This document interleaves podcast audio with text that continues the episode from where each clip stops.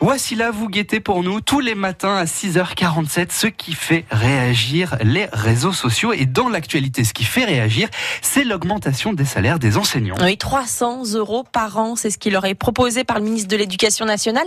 Alors Joannick a sorti sa calculette sur la page Facebook de France Bleu.